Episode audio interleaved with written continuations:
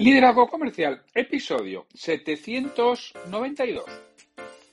Hola, muy buenos días, tardes, noches, o sea el momento en que sea en que estés escuchando. Soy Santiago Torre y esto es Liderazgo Comercial. Bienvenidos. Este es el podcast que tienes de lunes a viernes que está pensado para que cualquiera que quiera crecer profesionalmente pueda hacerlo. Fundamentalmente aquellos que estén al frente de un equipo, sea comercial o de cualquier otro ámbito. Es decir, que lideren personas. Y también, por supuesto, aquellos que se dediquen al mundo de la venta, liderazgo comercial. Pero si no es tu caso, también te puede servir perfectamente porque hablamos de desarrollo personal, hablamos de desarrollo profesional, hablamos de, de todos esos aspectos que te hagan conseguir mejores resultados con menos esfuerzo, es decir, incrementes tu productividad. Y que yo soy Santiago Torre te ha ido precisamente a ello. Te ido con procesos ordenados, estructurados, organizados y que paso a paso te hagan crecer profesionalmente. Y que, oye, si quieres saber si en tu caso particular puedo echarte una mano, me puedes localizar en santiago arroba santiagotorre.com y desde ahí lo hablamos. Y hoy es el martes 28 de diciembre de 2021 y los martes es el día que dedicamos a las ventas. Y hablando de ventas, recuerda que he publicado hace poco, hace 10 días, mi último libro sobre ventas, Vender Bien. Es posible si tienes las herramientas y que ha estado ya de número uno en Amazon en su categoría y que lo puedes ver y lo puedes comprobar y lo puedes comprar si así lo deseas en santiagotorre.com barra nuevo libro y desde ahí te lleva directamente al enlace de Amazon con el que lo puedes adquirir. Estamos en un miniciclo en el que hablo de los ladrones del tiempo, ¿no? Que me pedís algunos de, bueno, precisamente de, estos aspectos. Y no solo es exactamente ladrones del tiempo, sino que también qué hace que determinados tipos de vendedores rindan menos. Ese rendimiento se vea resentido por la forma en la que son, la forma en la que actúan. Hablábamos el otro día de los ladrones del tiempo o aquello que hace que rindan peor esos vendedores que son muy perfeccionistas, muy detallistas, con un gran componente técnico. Y decíamos, bueno, pues todo lo que les podía suceder, que fundamentalmente es que intentan que todo sea perfecto. Y la perfección muchas veces es enemiga de la excelencia. Esa perfección les hacía tener muchísimo miedo a los errores, buscaban todos los hechos, mm, la crítica pues es algo que, no les gustaba y que eran excesivamente prácticos. Y eran muy, muy ordenados, muy metódicos, muchísimo conocimiento técnico, pero eso les impedía tener tiempo quizá para realizar otras actividades. Ese tipo de vendedores nos aportan muchísima calidad a las organizaciones, nos aportan métodos, nos aportan orden, nos aportan venta compleja, nos aportan soluciones a problemas muy difíciles de resolver, pero en contrapartida les falta quizá eh, eh, eh, esa rapidez y ese tomar riesgo. ¿no? Pues eso es lo que le sucede a ese tipo de vendedores. Vamos a hablar de otro tipo de vendedores. Hoy voy a hablar del, del vendedor que es, lo podríamos ver como el lobo solitario o el vendedor muy resolutivo, decisor. Ese vendedor que necesitamos en todas las empresas sobre todo cuando necesitamos cliente nuevo, cuando vendemos, cuando necesitamos venta rápida. Ese es el tipo de vendedor que es muy, muy, muy, muy apreciado porque nos va a conseguir resultados. Eso sí, no va a hacer grandes amigos, ni dentro ni fuera, ah, seguramente, pero sí muchos resultados. Va a trabajar, va a ir directo al grano, muy enfocado en resultados, muy orientado a conseguir lo que hay que conseguir y lo que le pidas, va a hacer lo que haga falta para, para realizarlo. Ahora, ¿qué es lo que le resta a veces rendimiento a, este tipo de personas que son, repito, eh, importantísimos en las organizaciones, sobre todo cuando necesito resultados? Una de las cosas que les falta es precisamente trabajo en equipo, porque son muy buenos en lo que hacen y son conscientes de que son muy buenos en lo que hacen y que el resto no lo hacen como ellos y no lo hacen al nivel de perfección que ellos lo hacen. Entonces, son de los que dicen, bueno, prefiero, prefiero hacerlo solo y hacerlo mucho más rápido que estar dependiendo de los demás que es posible que lleguemos más, lejos, pero mucho, mucho, mucho más lento. Con lo cual, lo, lo hago solo. Entonces, no son buenos jugadores de equipo, porque además les gusta todo hechos a su forma, en sus tiempos, a su manera, y eso al resto del equipo mm, a veces le cuesta realizarlo. Entonces, no suelen ser buenos jugadores porque tienen una mala delegación. Tienen una mala delegación, primero porque no quieren delegar, porque delegar para ellos es perder el control. Y no quieren perder el control, quieren saber exactamente lo que está sucediendo. No soportan, no quieren que otros no hagan las cosas perfecto, porque no confían en las habilidades y competencias de los demás, porque no son como las suyas. Ojo, que yo no digo que sean peores, que pueden ser mucho mejores, pero no son como las suyas. Y para ellos, lo bueno es lo que hacen ellos, no los demás. Lo bueno es lo que hacen ellos. Y como están acostumbrados a conseguir resultados, eso les refuerza lo que ellos están pensando. No comprenden las habilidades y las competencias de los demás, porque solo ven su forma de hacer. Y, ojo, repito, les ha llevado allí, les ha llevado a, un buen sitio, ¿no? Y, entonces mm, no aceptar quizá el talento diferente de, otras personas.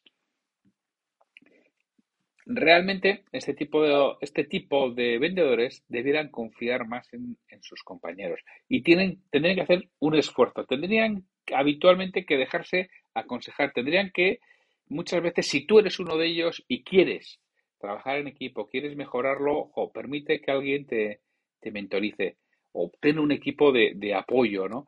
Y ayuda también a otras personas, les puedes ayudar y puedes hacer que consigan grandísimos resultados y a ti también te van a mejorar mucho tu calidad de vida si lo trabajas adecuadamente con el resto de personas.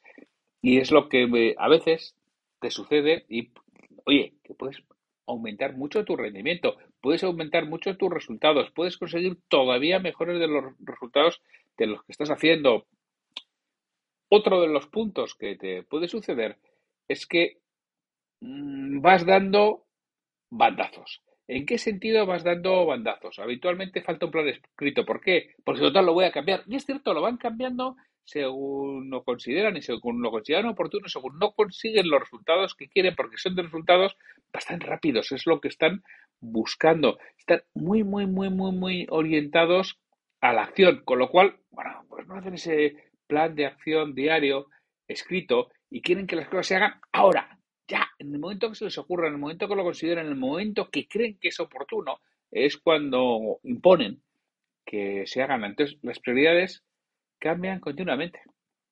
¿Por qué?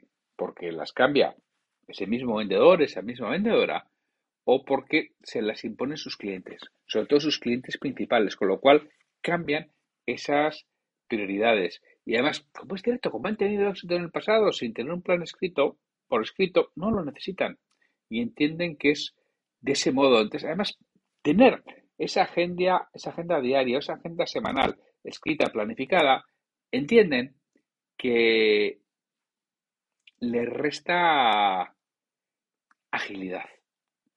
Se ven obstaculizados por, por todo ello.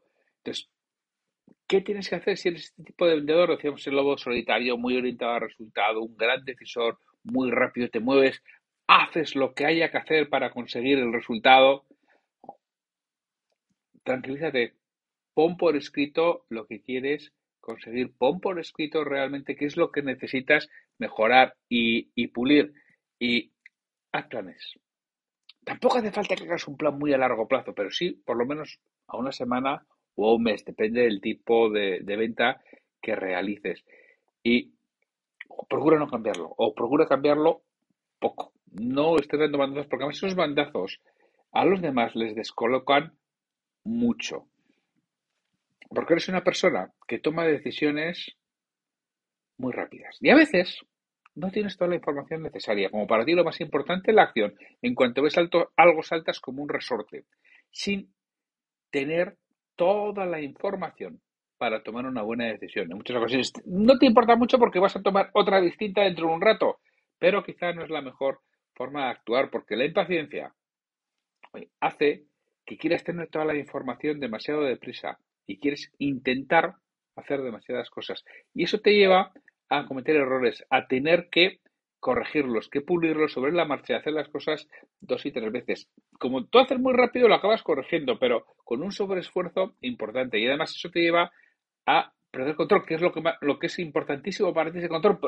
ya veíamos antes por qué no delegabas, porque cedías en control. Bueno, mm, tenerse en paciencia y no esperar a obtener todas las decisiones y toda la, toda la información para tomar decisiones te va a hacer perder el control. Con lo cual, oye, intenta planificar con, con antelación y ten objetivos específicos. Lo mismo, si estás ahí, ya te hemos dicho antes que sería bueno que tuvieras un, un mentor, ¿no? Y además que te obligues a establecer un proceso antes de tomar decisiones. Y siempre cuando vas a tomar la decisión, deja un poco de tiempo. Un poco de tiempo no te hablo de días, ¿eh? no, pero a veces con que dejes una hora o dos entre que tomas la decisión y la ejecutas, te puede ayudar bastante en esas decisiones y que tengas procedimientos de trabajo estandarizados y mecanismos alternativos para no ser demasiado impulsivo. Te va a ayudar muchísimo porque es que habitualmente estás actuando como un bombero. Tiendes a alejarte de las tareas prioritarias para hacer lo urgente y ofrecer soluciones y resolver problemas relacionados con muchas veces cuestiones de menor importancia que no tendrían tanta trascendencia. Pero claro, esto te enciende y vas a pagarlo rápidamente, lo que otra vez hace que trabajes demasiado. Porque quieres resolver todo rápidamente, no tienes la información que, que necesitas. Además, no quieres delegar porque no confías en los otros. Tampoco tienes muchos procedimientos porque los vas cambiando sobre la marcha y los vas adaptando a las circunstancias concretas de cada momento, de cada situación, de cada circunstancia. Y esto lo unimos a que quizá no has trabajado las prioridades, con lo cual estás trabajando a una intensidad habitualmente mucho más alto o mucho más alta de lo que la situación requiere. Entonces, tienes que tomarte las cosas con mayor calma, tienes que establecer un plan, tienes que ver los procedimientos de trabajo, tienes que trabajar con una gestión por, por objetivos. Es que si no, vas a estar siempre actuando como si estuvieras en crisis. De hecho, piensas que estás en crisis permanente. No es así. No hay una crisis permanente. Muchas veces porque no consigas algo hoy, ya lo conseguirás mañana. Las cosas a veces tienen su curso, tienen sus procesos, tienen sus tiempos, tienen sus periodos de maduración. Y tienes que aprender a gestionar esa impulsividad y a tener paciencia con los resultados. Porque a veces eres tú el que hace que las crisis aparezcan. Y tendrás que tener algo más de paciencia. También a veces tienes establecimiento de tiempo que son poco realistas para las tareas que tienes que realizar y sobre todo cuando se las encargas a otras personas. No todo el mundo tiene la rapidez que tienes tú, no todo el mundo tiene la capacidad de decisión que tienes tú. No todo el mundo se maneja en los tiempos que tú te manejas. Otras personas tienen otros tiempos y eso no significa que sean peores, significa que son distintos. Esto es como la fábula de la liebre y la tortuga. En muchas ocasiones hay personas que van más lentas que tú, pero llegan. ¿Por qué? Porque no dan mandazos, lo tienen claro, lo han planificado, van pasito a paso, pero de forma constante, de forma permanente, de forma recurrente, de forma persistente, van buscando lo que quieren y además como lo tienen claro, hacen las cosas una sola vez, no dos, tres o cuatro veces. No están arreglando muchos de los aspectos que se han roto, porque se les rompe poco, porque lo llevan muy, muy, muy ordenado. Entonces, es una de las cosas que te sucede a ti es, pues eso, pues que haces mucho trabajo en balde y arreglas muchas cosas igual, no se tendrían por qué haber roto, pero tu propia impulsividad lleva a que tomes una decisión sin toda la información necesaria.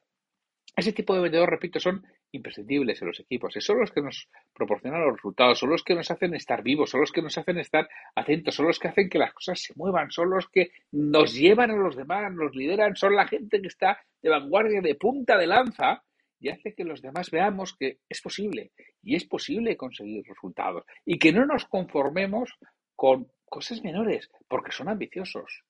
Y eso hace que nuestra organización crezca, que nuestro equipo de ventas sea mucho más fuerte, sea mucho más potente.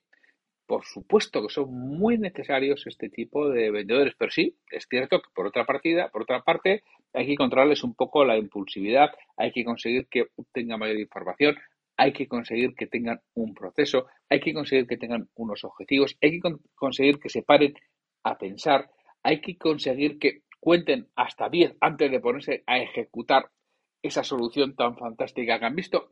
Hay una serie de aspectos que hay que trabajar con este tipo de, vendedores, hay que ofrecerles esa mentoría, hay que ofrecerles esto, sobre todo si tú estás al frente del equipo, ¿no? Les tienes que ofrecer esa mentoría, les tienes que ofrecer, si quieres, ese coaching, ¿no? Les tienes que ofrecer esas pautas que tienen que seguir para que sean todavía mucho más eficaces, porque son unos vendedores fantásticos. A veces dejan tierra quemada porque el cliente que no es como ellos le pueden resultar un tanto agobiantes y pueden resultar muy agresivos. Al que es como ellos no, ¿eh? Al que es como ellos se van estupendamente, pero al que no es como ellos les puede resultar a veces un tanto agresivo. Por eso hay que calmarles, hay que retenerles, hay que hacer que se tomen las cosas con algo más, más de calma y no estén tan realmente tan, tan sobreestimulados que es como están en muchas ocasiones. Bueno, yo no sé si has conocido o tienes en tu equipo o eres tú un vendedor de estas características que, repito, eh, que son importantísimos en, en, los equipos y en las organizaciones. Y si tú no eres como ellos, es posible que te ponga muy nervioso. Pues bueno, pues oye, te aguantas porque tenemos que saber convivir con, con todos los demás. Y este tipo de personas ayudan mucho a, nuestro equipo. Bueno, pues la próxima semana hablaremos de aquellos aspectos que pueden pulir y mejorar otro tipo de vendedor. El siguiente de los estilos de vendedores ya hemos visto, te decíamos, ese vendedor perfeccionista, metódico, técnico, con gran conocimiento del producto. Y estamos hablando de ese vendedor rápido, vivo, decisor, que consigue grandes resultados, que es ambicioso, que no se conforma con cualquier aspecto, que siempre está buscando más, que siempre quiere mejorar resultados, bueno, repito, los dos aportan mucho al equipo. Y si estamos al frente de ello y tenemos este tipo de vendedores, os doy las pautas en cómo les podéis ayudar para que crezcan más y trabajen mejor en equipo. Cosa importantísima y esencial hoy en día.